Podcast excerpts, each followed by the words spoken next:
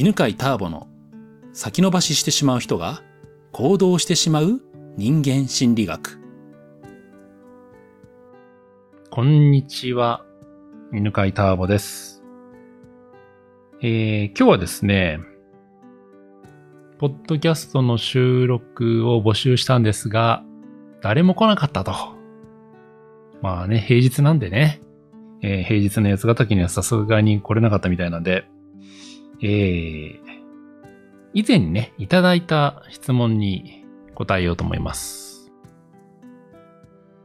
LINE のですね、えー、階段ルートの人間心理学のね、グループがありますけど、まあ、そちらで質問を募集してですね、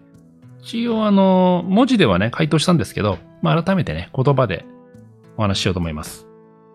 えー、沙織さんですね。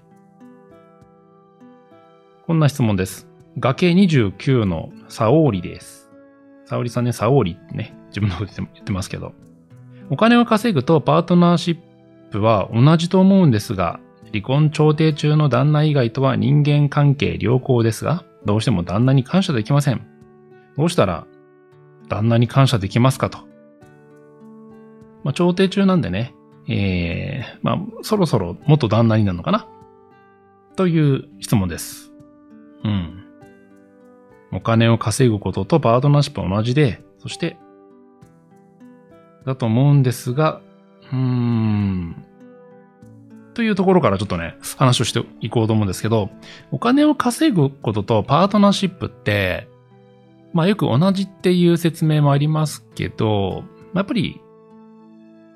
違うとは思うんですよね。っていうのもね、あの、パートナーシップが良ければお金も稼げる。逆に、お金が稼げてる人はパートナーシップもうまくいくっていう、まあ、そういう説明をね、聞いたことあるんですけど、そうじゃない人ってたくさんいるんですよ。えー、夫婦関係はね、とてもうまくいってるけど、お金が今なくて困ってますっていうカップルもいるし、まあ、逆に、えー、もう経営とかではね、とてももううまくいっていてね、えー、もう資産もあります。ただ、パートナーシップは、今非常に問題があるっていう経営者の方ともよく話すんですよね。なので、お金とパートパートナーシップはね、えー、違うものですね。だからそれぞれに学んで、えー、それぞれにうまく活かせることをやる必要があると思います。でじゃあ、そもそもお金とパートナーシップね、えー、まあ何が違うのか。どういう点で、え間違ってね、え、うまくいかせるためには何をしたらいいかなんですけど、まずじゃあお金の話からするとね、お金ってどうやってね、えー、稼ぐものかというと、それは、えー、誰かから、まあ、お金をもらった時に稼ぐっていう状態ですよね。ということは、お客さんがいるっていうのが前提なんですよ。で、お客さんに何かを提供して、そしてお金をもらってます。で、その何かを提供している、提供しているもののことを価値と呼んでるんですよね。だから自分がね、たくさんの人に、そして大きな価値を提供すればするほど、基本的にお金はたくさん入ってきます。で、そしてもう一つね、えー、そのお金をたくさん稼いでる人の特徴としてはね、えー、大体皆さん仕組みを持ってるんですよね。仕組みって何かというと、例えば、えー、店舗を持ってるとか、まあ、インターネットで言えば、まあ、インターネットでま自動的にこう課金されてサービス提供する仕組みも持ってるとかね。という、ま、仕組みで回していけばいくほど、ね、えー、仕組みで価値を提供してお金を受け取るっていうことをやればやるほどお金はどんどん増えていきます。まあ、それがお金ね。で、パートナーシップってね、えー、今度どうかというと、お金っていうやりとりがないですよね。だからパートナーシップの場合、えー、人間と人間のその関係性の話なんですよね。うん、で、うまくいっている、えー、人間関係っていうのはね、パートナーシップっていうのは、お互いに喜ばせ合ってる状態ですね。だからどっちかが何かを提供してお金をもらってるのとはやっぱり違うわけです。ただ同じ点はね、えお金をもらってないけど、ね、相手に対して喜びを与えてるというね、つまりまあそれを価値と言ってもいいんですけど、まあその部分は同じですよね。で、もう一つね、そのパートナーシップで全然ね、お金と違う点はね、仕組み化ができないんですよね。もう自分が提供するしかないんで、だからね、成功してる経営者はね、パートナーシップね、うまくいかなかったりするんですよ。経営ってね、問題解決をしていくんですけど、その時に仕組み化していくんですよね。例えば、えー、じゃあメールチェックをすると、メールチェックが漏れてしまうみたいな。し忘れちゃう。って言ったら、じゃあどうやったら忘れないで、えちゃんとチェックできる仕組みができるだろうか。じゃあタイマーをセットしようとか、えー、メールチェックをね、人に任せようとかっていう自分以外のまあ、パソコン使ったりね、誰かに任せるという仕組み化で解決できるんですけど、パートナーシップに関しては、できないですよね。まあもし仮にやったとしてもね、それって心が通っていないから相手が喜ばないんですよ。というところでね、お金とパートナーシップは違うんですね。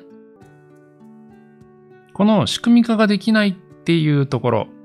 ねパートナーシップは仕組み化ができないし、お金はパ、えー、仕組み化が必要っていうところで、だから逆のことも発生します。それがね、パートナーシップはうまくいってるんですけど、お金が稼げないんですっていう人の、えー、まあ、悩みの原因ですよね。パートナーシップは自分が相手を喜ばせる。まあ、尽くすみたいなところもありますよね。ところがお金というのは、えー、自分が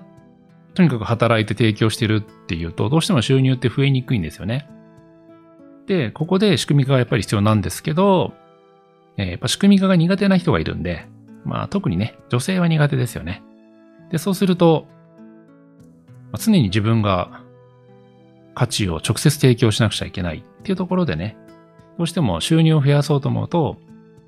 時間が限界が来てしまって、それで、自分の収入のね、えー、頭打ち状態が起きてきます。うんというところでね、お金とパートナーシップは同じではないっていうのは分かってもらったでしょうかね。多分ね、この、えー、沙織さんね、崖29ってって言ってますけど、この崖29の29はね、点数ですね。崖ルートチェックテスト。まだ受けてない方はですね、ぜひ、えー、これ無料で受けられますので、えー、犬飼ターボ。あ、どうやったらこれ見れるんだ？今、あ、そうだ、ステップメールだな。うん。えっとですね、えー、今ね、直接、あの、わざと見つかんないようにしてましてね。ねこの崖のチェックテストは、犬飼ターボと検索してもらうとですね、犬飼ターボの公式ホームページが出るんですけど、そこのね、えー、中に、崖ルートと階段ルートのメール講座っていうのがあります。無料メール講座。まあ、これに登録してもらうと、第1回目からですね、えー、崖ルートのね、チェックテストが受けられますので、それを受けていただくと、自分の崖ルートの傾向がわかります。で、崖を登る傾向と登れない傾向があるんですけど、崖29っていうのはね、32点満点かな？中の29点なんで、ものすごい高いんですよ。この崖29っていう高いっていうのはね、どういう状態かというと、ものすごい頑張って行動する行動力の高い人っていう感じです。ただ自分を追い込んでるんですね。沙織さんは、経営とかビジネス面では成功している方だと思います。うん、で、そういう方のはですね、何が起きるかというと、仕組み化とかはね、うまいはずなんですよ。で、学んでいってね。ところがパートナーシップに関してね、問題が出やすくて、それがね、どんな問題かというと、崖のこの数字がね、29とか、まあ、かなり高いですね。もう、えー、確か平均が18くらいなんで、えー、18以上になってくると、自分に厳しくして行動してるんですね。だから、沙織さんはですね、えー、多分旦那さんに結構厳しいと思うんですよね。厳しいというのはね、その、旦那さんを見る目が厳しいと思います。旦那さんが、なんか例えばある程度普通くらいだと、数くらいのことをしていたとしても、もっとできるでしょっていう見方になっちゃうしね。もちろん、普通以下、えー、普通の旦那さん以下の、なんか、なんだろう、手伝いとか、気配りだと足りないっていうふうに腹が立つと思います。なんか崖の数字が高い人というのは、そうやってね、えー、成功しやすい部分はあるんですけど、パートナーシップとか親子関係では、イライラがね、出ちゃってうまくいかないんですね。うん、で、えー、質問にね、戻ると、えー、旦那さんにはね、旦那さん以外との人間関係は良好なんだけど、旦那さんに感謝できない。感謝できるようになりますかという質問の、まあ、最終的なね、答えは何かというと、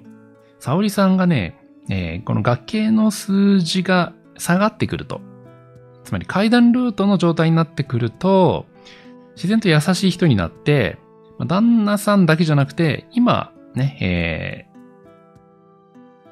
ー、気づいてる人間関係自体もうまくいくしね。そして旦那さんとかね、えー、まあお子さんがいれば子供とかね、あと親に対しての感謝というのもしやすくなっていきます。階段ルートというのはね、自分を追い込んだり責めなくても、えー、行動できるっていう心の状態なので、えー、まあ、そのね、階段ルートはね、安心感とつながり感と自己肯定感です。その3つを育むといいと思いますけど、まあそのね、やり方も、えー、先ほどお話ししました、えー、階段ルートの人間心理学のね、えー、メール講座がありますのでね、そこに、えー、説明がありますから、それを読んでみてくださいね。